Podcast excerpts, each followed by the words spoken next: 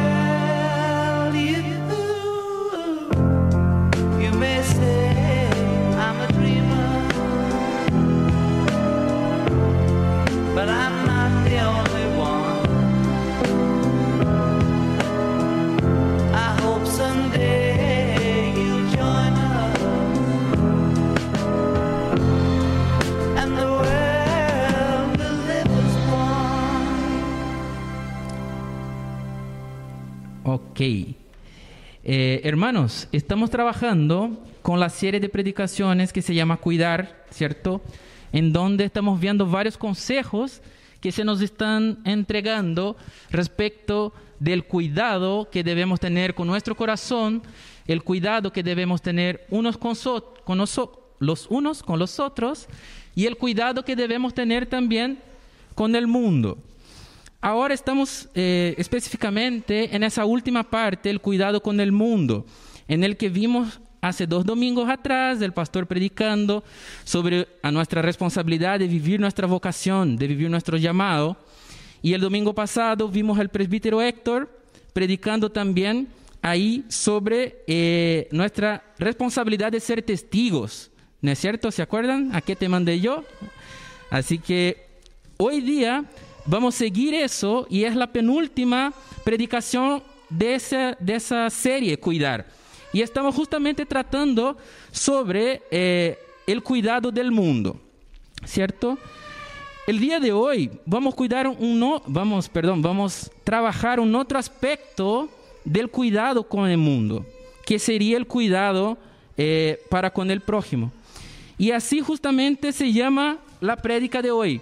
Amemos al prójimo. Y vamos a estar trabajando en ese texto del buen samaritano.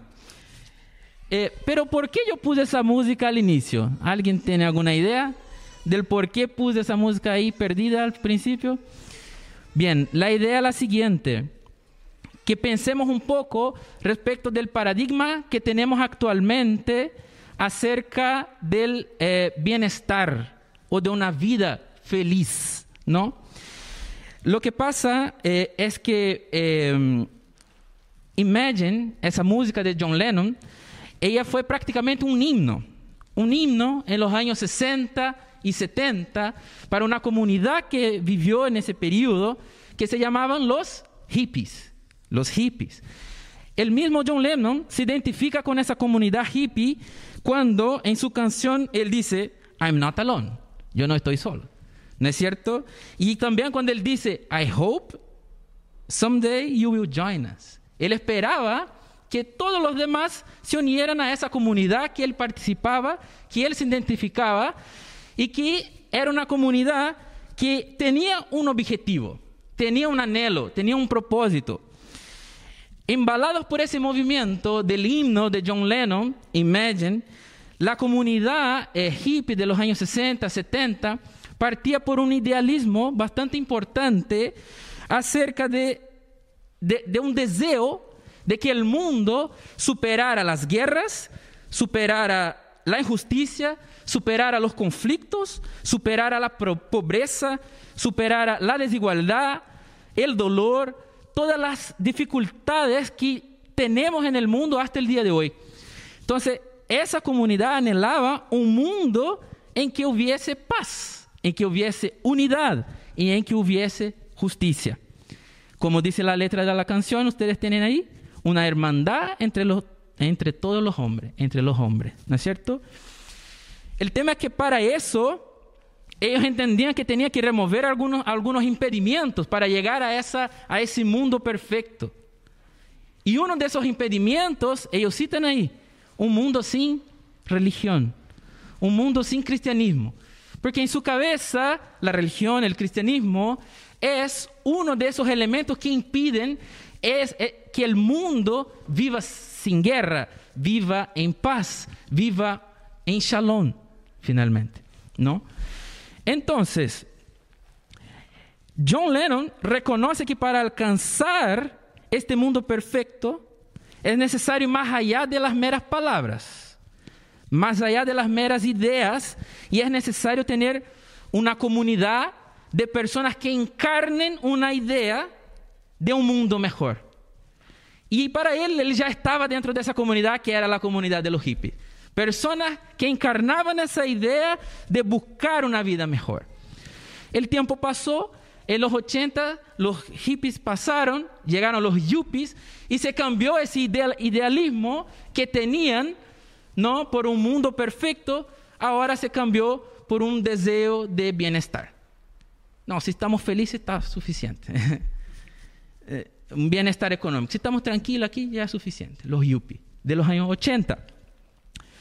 El tema, hermanos, es que ni siquiera los, ni, ni los hippies, ni los yuppies entendieron que ellos jamás podrían ser esa comunidad que alcanzaría un mundo perfecto, que alcanzaría quitar la desigualdad, quitar la, violencia, quitar las guerras, quitar todas las maldades que hay en ese mundo, porque había un detalle que ellos no se dieron cuenta. El pecado está en su corazón. Ellos también son pecadores. ellos jamás serían capaces de alcanzar esa meta tan grande.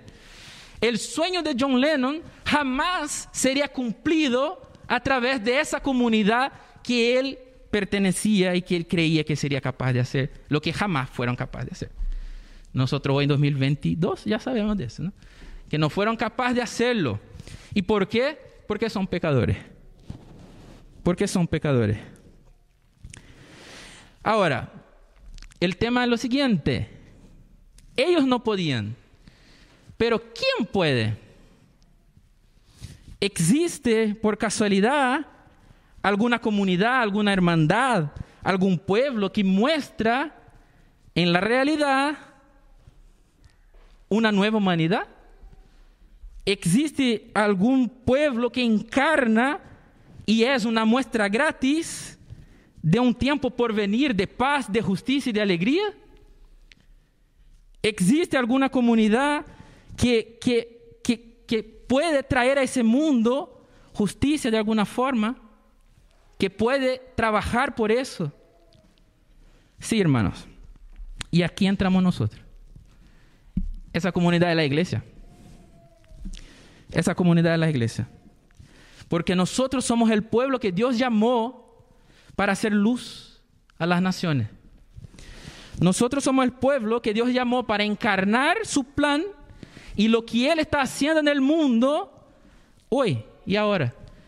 Nosotros somos el pueblo que el Señor llamó para hacer una muestra y una representación de lo que Él quiere después en el porvenir. Nosotros tenemos esa capacidad de decir, I hope someday you will join us. Nosotros sí tenemos esa capacidad de decir, espero que te juntes a nosotros. Porque nosotros tenemos un propósito claro. Y sabemos que el final es victorioso. Es bien sucedido.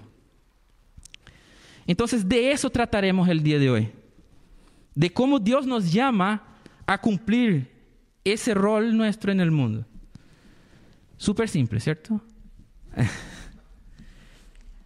Para eso vamos a considerar tres puntos en el texto que leímos. ¿Ya? Sería, primero, no sé si alguien está anotando, antes que, que todo, si alguien está anotando, el primer punto sería el bienestar como fruto de un corazón que ama. El bienestar como fruto de un corazón que ama. El segundo sería no basta con saber, es necesario amar. No basta con saber, es necesario amar. Y el tercero sería, el amor se vive de modo activo más que pasivo. El amor se vive de modo activo más que pasivo. Y ahora sí entramos de, de, lleno en el primer punto.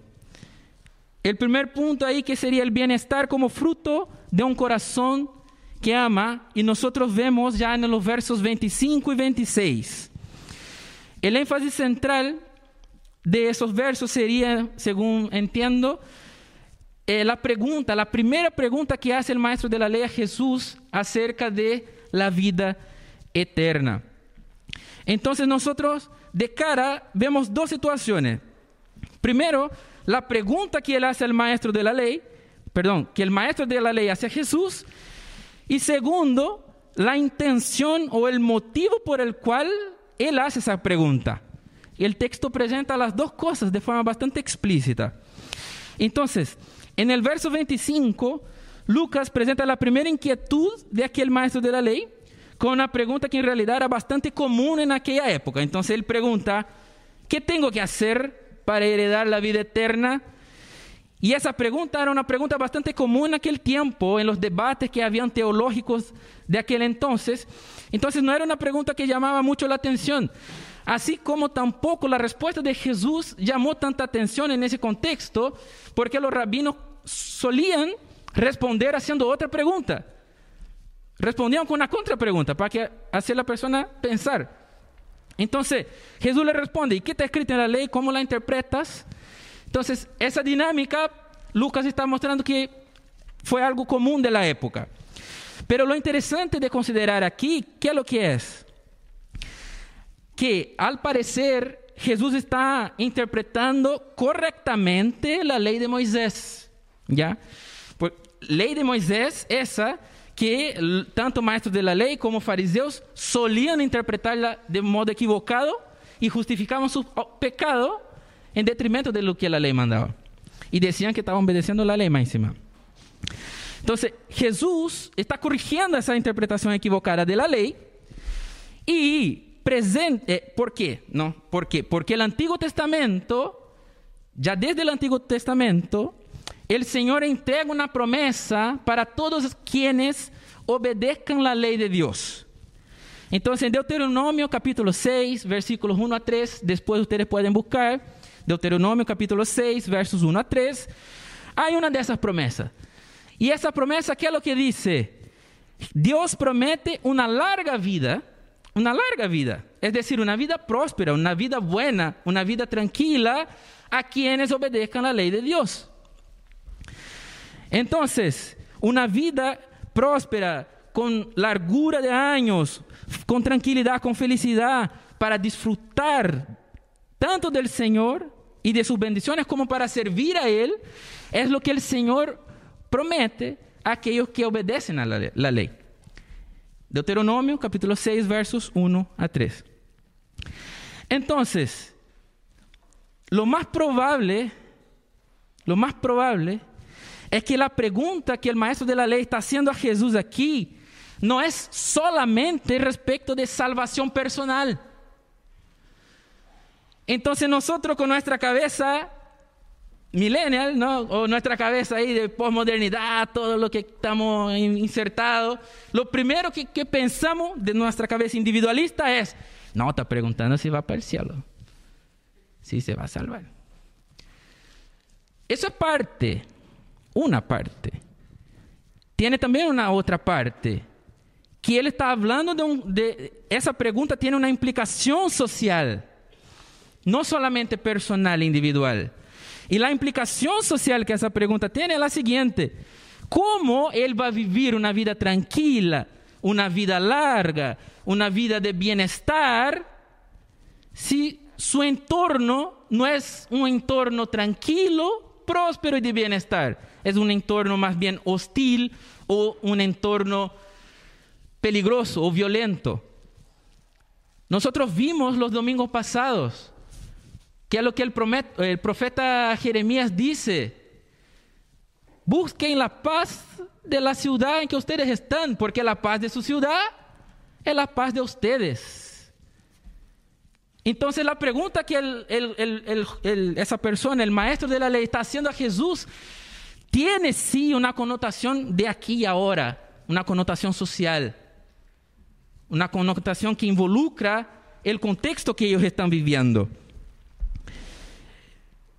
Pero no es solamente eso. La pregunta también tiene que ver con... Eh, ah, es con eso. Con la shalom de la ciudad.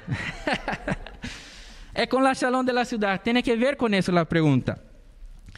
Pero el tema aquí que yo iba a decir es el siguiente. ¿Cuál es el problema que está ahí? Como yo les decía, la pregunta es común, se hacía comúnmente, tiene una connotación social, no solamente personal, ok. Pero ¿cuál fue el punto aquí que pegó? El punto fue la intención con que él preguntó. Entonces, el maestro de la ley dice Lucas ahí en el verso 25, que él le preguntó para poner a prueba a Jesús. O sea, él no estaba realmente interesado en obedecer. Él no estaba realmente en búsqueda de paz para su ciudad, ni siquiera para él mismo. A lo mejor ni siquiera estaba queriendo saber al respecto de la salvación. Él estaba preguntando para poner Jesús a prueba. La intención era otra. Y aquí es donde entramos nosotros, hermano. Porque la pregunta que el Señor nos hace hoy dentro desse contexto, a primeira pergunta de tantas é: ¿con que intenção nós nos estamos acercando a Ele? ¿Con que intenção nos estamos acercando a Ele para perguntar? ¿Con que intenção nós será ¿Será que es para ponerlo a prueba? ¿Será que es para, no sé, simplemente esperar encontrar una respuesta que queremos que Dios dé que es de acuerdo con lo que nosotros queremos?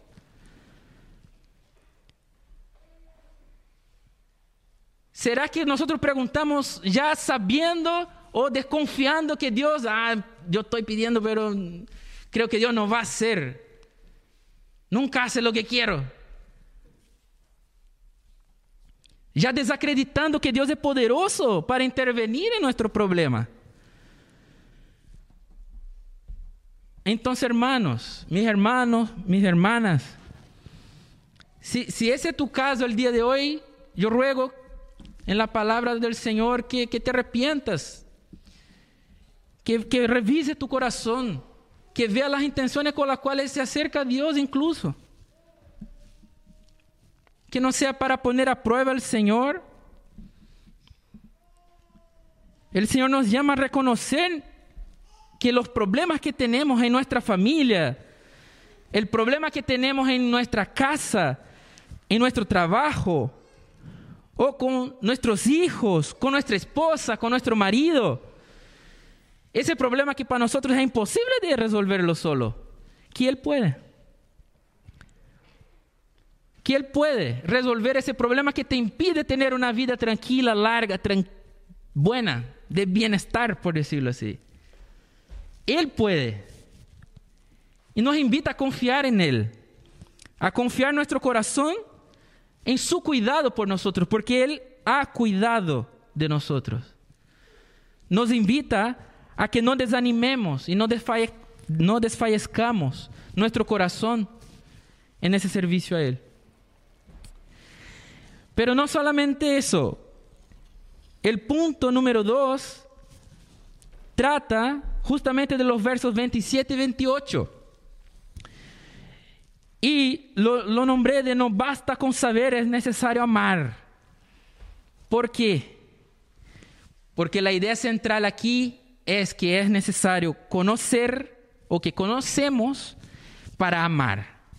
Conocemos lo que conocemos para amar. Entonces, siguiendo el texto, vemos que el maestro de la ley sabía la respuesta de su propia pregunta inicial, ¿cierto? Jesús le pregunta, ya, ¿y tú cómo interpreta la ley? Y él responde, no, hay que amar a Dios, hay que amar al prójimo, ¿no? Sabía la respuesta. Sabía que tenía que, para heredar, la vida eterna, tenía que amar a Dios sobre todas las cosas y al prójimo. Vemos eso en el verso 27. Incluso Jesús le felicita. Le dice, no, respondiste bien. ¿Por qué? Tanto esa pregunta como esa respuesta, como les decía, eran algo común en ese momento. Tenemos que entender que era un momento de efervescencia social, aparecían muchos que decían que era Jesús. También tenía muchos fariseos, muchos saduceos, eh, había muchas corrientes de pensamiento. Era común las disputas teológicas. Ese tipo de pregunta y de respuesta era algo más o menos común en ese contexto. Ya, ok. Pero, eh, claro, y que esa respuesta está justamente trayendo lo que dice el Antiguo Testamento acerca de eso, tanto en Deuteronomio, capítulo 6, verso 5, como en Levítico 19, 18. Ahora, lo que nosotros tenemos que considerar es que Lucas, cuando escribió este Evangelio, él lo escribe como una obra, no una obra literaria en el sentido de, no, no es una poesía, no es un poema. No, es una obra histórica. Es un relato histórico lo que Lucas está haciendo aquí. Y como un relato histórico, él tiene un objetivo, un, blanco de quiénes él, a quiénes él está escribiendo. Y las personas a quienes Lucas está escribiendo son los griegos del siglo I, así como los romanos de clase alta de ese contexto. Entonces él está escribiendo una obra histórica, relatando hechos, situaciones que acontecieron, y está pensando, oh Teófilo, está pensando en quién, a quién él va a presentar eso. Y es a los griegos y a los romanos de clase alta de su tiempo. Entonces, es muy probable que tanto esos griegos como esos romanos de clase alta eran personas muy bien instruidas, personas inteligentes, personas literariamente sofisticadas. No era cualquiera, por decirlo así, que está en la calle. No, estaba escribiendo a personas letradas, personas que entendían, conocían historia, que conocían literatura. Entonces, el enfoque de, que Lucas da a esas personas a quienes él está escribiendo es bastante claro. Lucas dice, finalmente, ¿no? que lo que él está queriendo decir a esas personas es que el conocimiento que el maestro de la ley tenía no era suficiente para hacerlo heredar la vida eterna.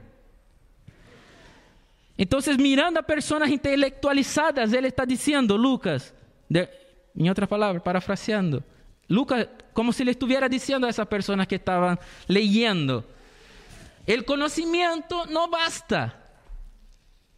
No basta con saber lo que se debe hacer. Porque el maestro de la ley sabía lo que tenía que hacer.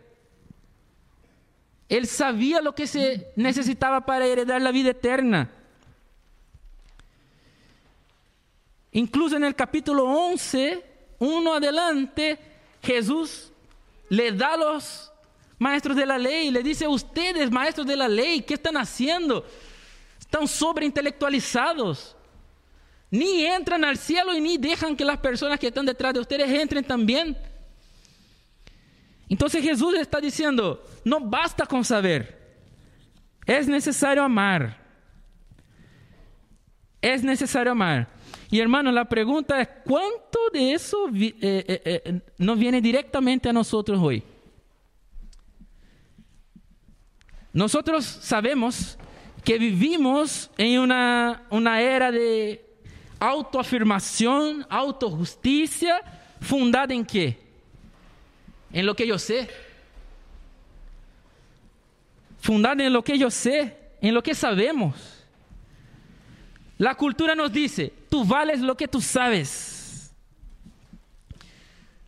Nos dice, tu cartón, tu diploma, tu carrera, tu posgraduación, eso es lo que te define, nos dice la cultura.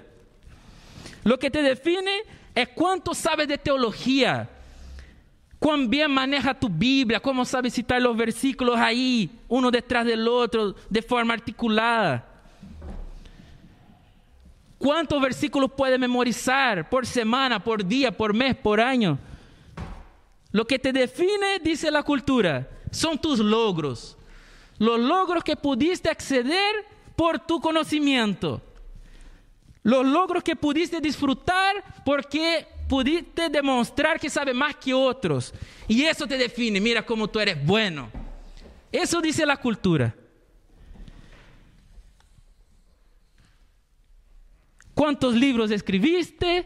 ¿Cuántos artículos publicaste? ¿Cuántos me gusta tienes en tus publicaciones intelectuales? Eso es lo que te da valor.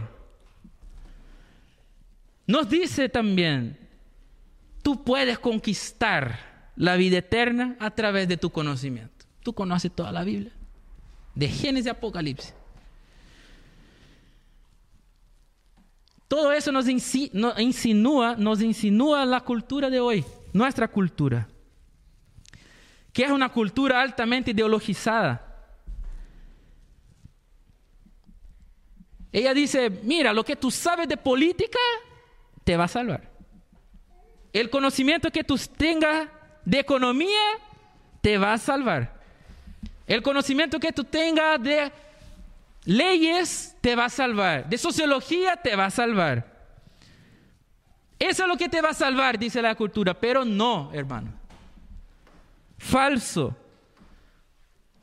Todo eso es una mentira. El Señor nos está llamando hoy, hermano Hermanos, el Señor nos está llamando al arrepentimiento. Todos quienes pensamos que por nuestro único conocimiento seremos capaces de rendirnos, de redimirnos o realizar algún cambio en la sociedad. todos quienes pensamos que a través de lo que sabemos será suficiente tanto para salvarnos como para cambiar el mundo. No, es necesario amor. Dios no necesita nuestro conocimiento para completar su obra, pero Él desea nuestro amor. Es necesario que nuestro corazón esté completamente transformado por el amor de Dios.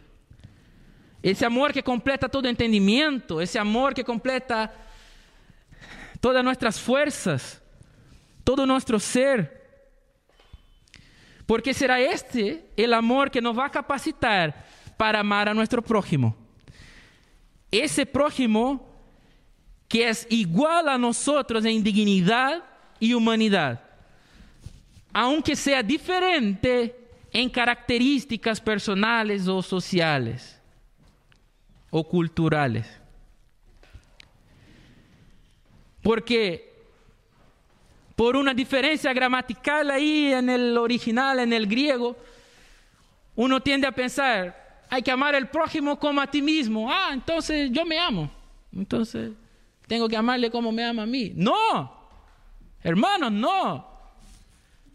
No es que tiene que amar al prójimo como te ama a ti. Como escuché otra vez uno diciendo, tienes que tener amor propio, dice la escritura, que tienes que amar al otro como te ama a ti. Pero no, no se trata de eso. Hay que amar al prójimo que es como ti, que es como tú, que es ser humano como tú, que tiene la imagen semejanza de Dios en sí como tú. Hay que amar a ese prójimo aunque sea diferente de ti, porque aún siendo diferente de ti, es como tú, es ser humano. Fue criado a imagen y semejanza de Dios, Él es como tú, hay que amarlo. ¿Cuál es el problema? Que no lo queremos. No queremos. ¿No? Estamos cómodos en nuestro mundo de Bills y Pap, ¿cierto?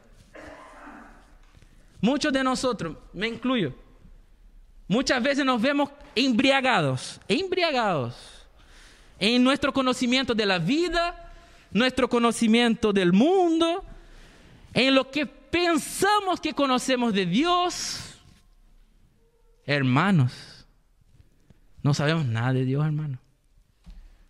Todo lo que sabemos es lo que Él reveló en su palabra.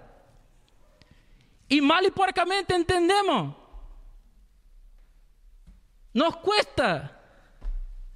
Dios se revela a nosotros, permite que lo conozcamos, pero nuestra cabeza, por causa del pecado, es limitada. No logramos entender la grandiosidad de Dios, hermanos. Necesitamos amar. No podemos fiarnos de lo que sabemos de, Él. El Señor nos llama a volver atrás, nos desafía a revisar esta actitud de nuestro corazón y entender que no basta con conocer su palabra, es necesario amarlo a Él, es necesario amar a nuestro prójimo, a nuestro semejante. Nosotros solamente conocemos como un medio para poder amar. El conocimiento no es y ni nunca será un fin en sí mismo, sino un medio para conocer más a Dios y amarlo más y mejor. Como un medio para conocer más al prójimo y amarlo más y mejor. Difícil. Que el Señor nos ayude en ese camino. Pero justamente en ese punto entramos en el, en el tercer punto. Ese, el tercer punto, que es el último, que va de los versos 29 al 37, es un pedazo más grande, que incluye ahí la parábola. Y lo, el tema central de esa parte sería el amor incondicional o ese amor desinteresado. ¿Por qué? El punto tercero se llama, el amor se vive de modo activo más que pasivo. El amor se vive de modo activo más que pasivo. ¿Y por qué entramos directamente a ese punto? Porque esa era justamente la condición del maestro de la ley. Al maestro de la ley le faltaba amor, pero le sobró excusa, le sobró religiosidad, como muchas veces nos pasa a nosotros. Lucas muestra en el versículo 29 que el maestro de la ley quería justificarse, muestra la intención. Él quería justificarse. Y por eso hizo la fatídica pregunta a Jesús. Ya Jesús, pero ¿y quién es mi prójimo? ¿Y quién es mi prójimo? Ahora, es importante entender que los judíos, o para los judíos, prójimo o vecino, o la persona que está cerca, es solamente su propio compatriota israelita. Para los judíos sería solamente su propio compatriota israelita, esa persona podría llamar de prójimo, o en otras palabras, esa persona digna de ser amada, esa persona que vale la pena amar, que es digna de amor, mi prójimo, hay que amar al prójimo, pero no, no, no, no voy a amar a todos, no. Dime quiénes son mis prójimos. Solo mis amigos son mis prójimos. Más o menos eso decía el maestro de la ley. Entonces, era un amor selectivo. Un amor selectivo. A diferencia de un amor incondicional, un amor que se entrega. Ellos rechazaban a ver como su prójimo a todo que no fuera compatriota israelita. Y ese justamente fue su mayor error. ¿Por qué? Porque desde el Antiguo Testamento, como les decía, el Señor nos ha llamado, hermanos, a la iglesia, a su pueblo, a ser luz para las naciones. No para ensimismarse en su propio ego, sino para amar y llamar de prójimo a quien quiera que sea, sea quien sea. ¿Por qué? Porque es un semejante. Un semejante suyo en dignidad. Un semejante suyo en humanidad. Entonces, en el verso 30 dice que Jesús le respondió. Pero es interesante porque Jesús se da cuenta de su intención. Esa palabrita que la NBI traduce como Jesús le respondió, tiene una palabrita bastante interesante ahí, en ese pedacito. Una palabrita ahí, upolambano. Para los que saben griego ahí, hay algunos estudiantes teología, upolambano. Una palabra compuesta que tiene un significado, tomar de abajo, traer para arriba. O sea, Jesús estaba tomando algo que estaba abajo y trayendo a la luz, trayendo para arriba. La intención de lo que estaba diciendo, Jesús estaba tomando y revelando. Jesús se dio cuenta de la intención del maestro de la ley. Jesús entendió que él quería justificarse. Jesús se dio cuenta. Y al darse cuenta, Jesús le respondió con una parábola. Y aquí eh, es importante comentar que las parábolas eh, no, eh, no todos los elementos de la parábola tienen algún significado místico, por decirlo así. Una parábola es dicha con un objetivo, para responder a una pregunta o una cuestión específica. Entonces los elementos, los demás elementos, no todos los elementos son elementos que tenemos que dar un significado espiritual no, son solamente parte de la historia para un, objetivo que quiere cumplir esa historia, una, una respuesta que quiere entregar. Entonces, en el verso 30, considerando esto, no todos esos elementos que están en la parábola tienen, son cosas muy simples, muy comunes. Entonces dice en el verso 30 que la persona iba bajando. ¿Por qué? porque Jericó estaba bajo del nivel del mar, y Jerusalén arriba. Entonces, una bajada, iba bajando, ¿cierto? Eran como 27 kilómetros de una ciudad a otra. Ese camino existía de verdad. Entonces dice, el viajero fue atacado por maleantes. ¿Por qué? Porque ese camino existía, era una bajada y era un camino peligroso. Era un camino conocido, conocidamente peligroso. Especialmente, especialmente, perdón, para una persona que viajara sola, que estuviera viajando sola. Incluso le decían a ese camino ruta sangrienta. Era un camino conocido. Entonces, dice que fue robado. Ok, porque era un camino peligroso, conocidamente. Y que le robaron la ropa. Ok, porque era un artículo que en ese momento era digno de ser robado. Había poca ropa. Poca gente tenía una ropa extra. Entonces, es algo que normalmente sería robado en una circunstancia así. Entonces, en el versículo 31 y 32 vemos que viene el levita y, el sacerdote y que pasan de largo. Ahora, ¿por qué pasaron de largo? Son muchos los motivos que podrían ocurrir. Pero, incluso uno de esos motivos podría haber sido, por ejemplo, porque la ley prohíbe que un sacerdote, un levita, toquen a un cadáver, a un muerto, porque queda impuro. Y el texto dice que la persona estaba como medio muerta, es decir, tenía apariencia de muerta. Estaba ensangretado, pegado, desnuda y todo. Le quitaron la ropa.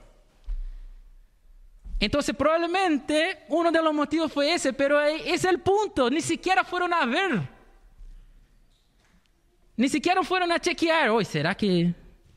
No, ya, mejor nos vamos. ¿Por qué? Si una persona está echada en la calle, ustedes ven, primero, hay bandido por aquí, pues. si yo me quedo mucho rato me van a pegar a mí también. Autopreservación.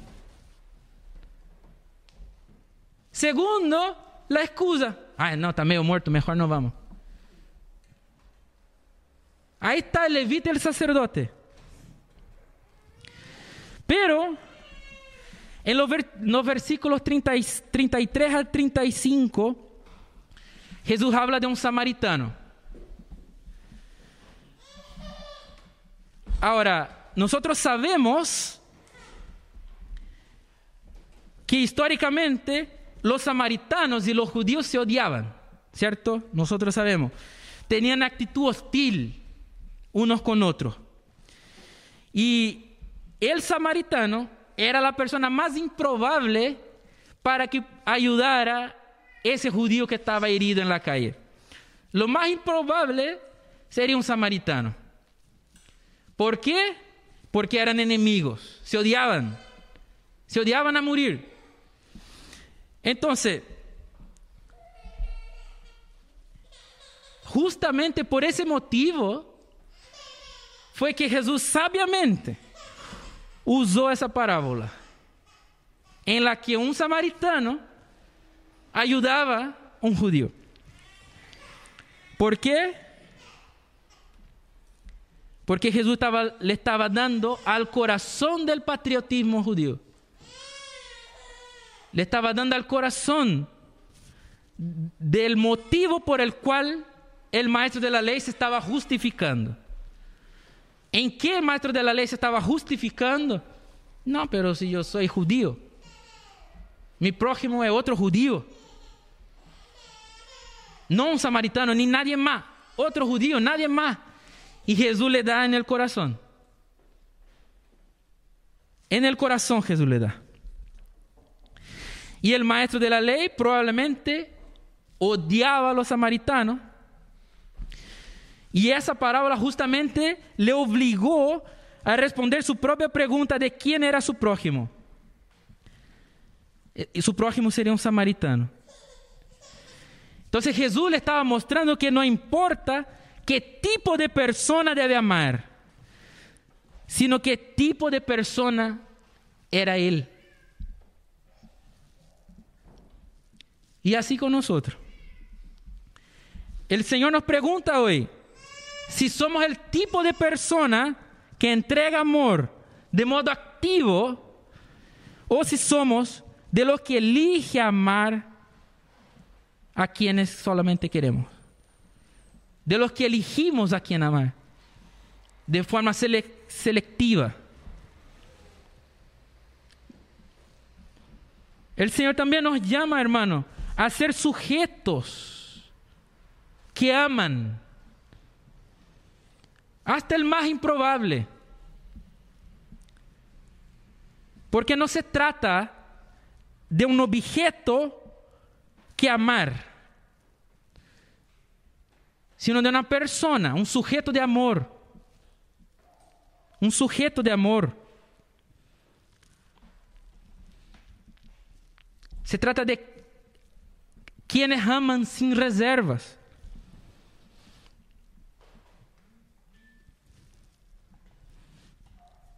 Aquí lo importante no es, hermanos, necesariamente lo que hizo el samaritano,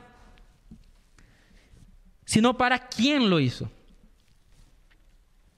Porque cualquiera de nosotros, si nuestra familia estuviera en una situación como esa, nos arriesgaríamos, haríamos lo posible o lo necesario para ayudarla. Con todos los elementos que hizo el samaritano. Lo ayudó físicamente, lo ayudó en su salud, lo ayudó financieramente, le dio transporte, en todos esos aspectos. Si fuera un familiar nuestro, lo haríamos sin lugar a duda. Entonces, lo importante no es lo que hizo, sino para quién hizo. Ele amou a seu inimigo, ajudou a seu inimigo de forma concreta. E a pergunta é para ti e para mim, hermanos. ¿Quién es ese prójimo con quien tú luchas para amar? Y aquí, ¿será aquel que votó por Cast? ¿Será aquel que votó por Boric?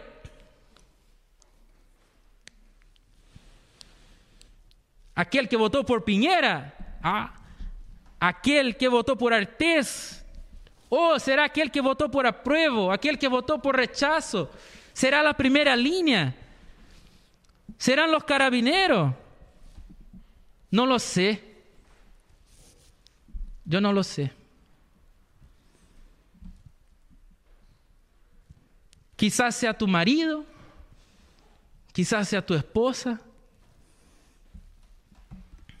Quizás sea tu jefe, ese jefe que te cuesta tanto tragarlo. ¿Quién es ese prójimo, hermano? ¿Será esa persona del trabajo que, chu, no, mejor ni lo miro? Esa persona que te chatea mucho. ¿O serán aquellos que salen a la marcha? que cruzan el camino, que cortan el camino y tú no puedes llegar a tu trabajo o no puedes llegar a tu casa y te enojas y ayuda de nuevo ese, ese montón de complete. Serán ellos. El amor al prójimo se traduciría eso. Se traduciría en primera línea ayudando a un carabinero que quedó caído. Un carabinero ayudando a un primera línea. O un votante de casta ayudando a un votante de Boric o al revés.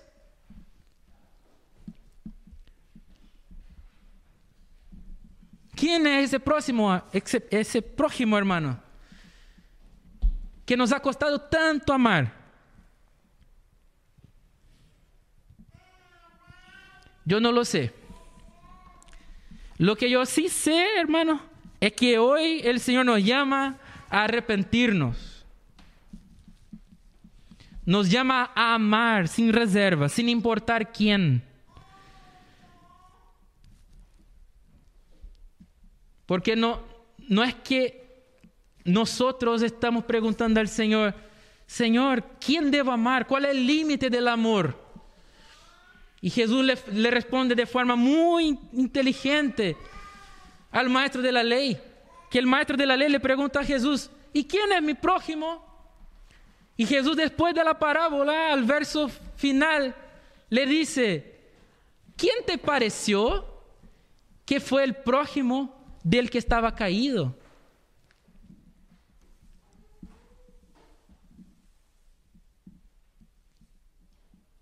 Es activo, no es pasivo. No es que el prójimo del que venía del camino era el que estaba caído, sino al revés, el prójimo del que estaba caído era el que venía de camino. Un amor activo. Y era el samaritano. El samaritano fue prójimo del que estaba caído.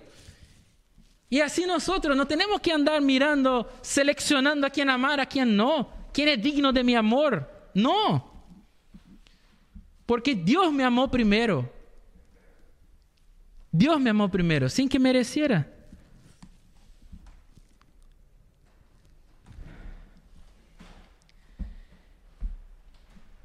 Es así, hermanos, que la iglesia, y solamente la iglesia, el pueblo de Dios, nosotros, somos aquellos que podemos mostrar al mundo la realidad de una nueva humanidad.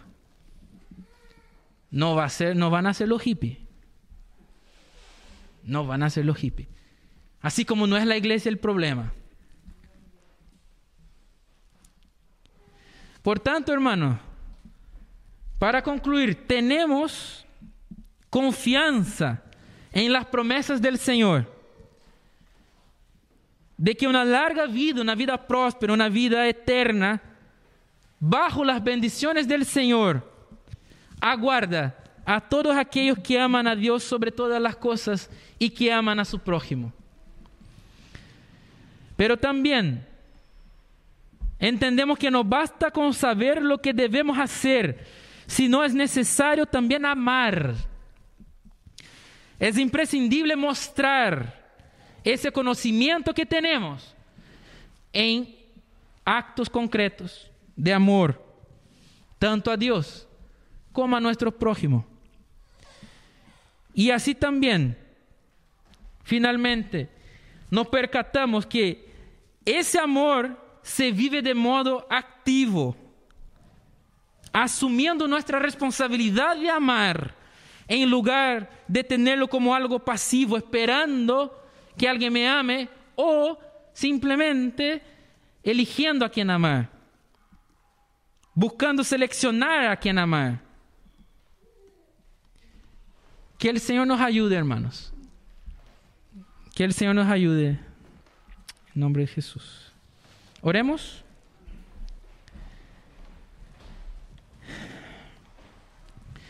Padre Santo, Señor, te alabamos, Padre. Te alabamos, alabamos por tu palabra, te alabamos por tu amor, te alabamos porque Tú nos revelas, Señor, tu voluntad y nos permite, Señor, volver de nuestros caminos equivocados. Nos permite corregir, Señor, nuestras rutas equivocadas. Nos permite, Señor, amarte más y mejor, como decía la canción, conociéndote para amarte más y mejor. Y para demostrar ese amor, amando más y mejor a nuestro prójimo. Te agradecemos por eso por tu palavra, Senhor, por tu graça que é sobre nós outros. E por tu Santo Espírito, Senhor, que nos capacita dia tras dia a viver em novidade de vida, como uma nova humanidade para este mundo, Senhor. Te agradecemos porque temos confiança que tu plano se cumprirá, independente de nós, independente de nosso êxito, em ser obedientes ou não. Pero que nós queremos, Senhor, ser parte desse plano porque te amamos, Señor. No porque seremos nosotros que realizaremos los cambios. No porque seremos nosotros que traeremos, Señor, mudanza o cambio o resultado final. No, sino porque te amamos y queremos ser parte de lo que tú estás haciendo en este mundo. Ayúdanos, Señor. Ayúdanos a amar. En nombre de Jesús. Amén.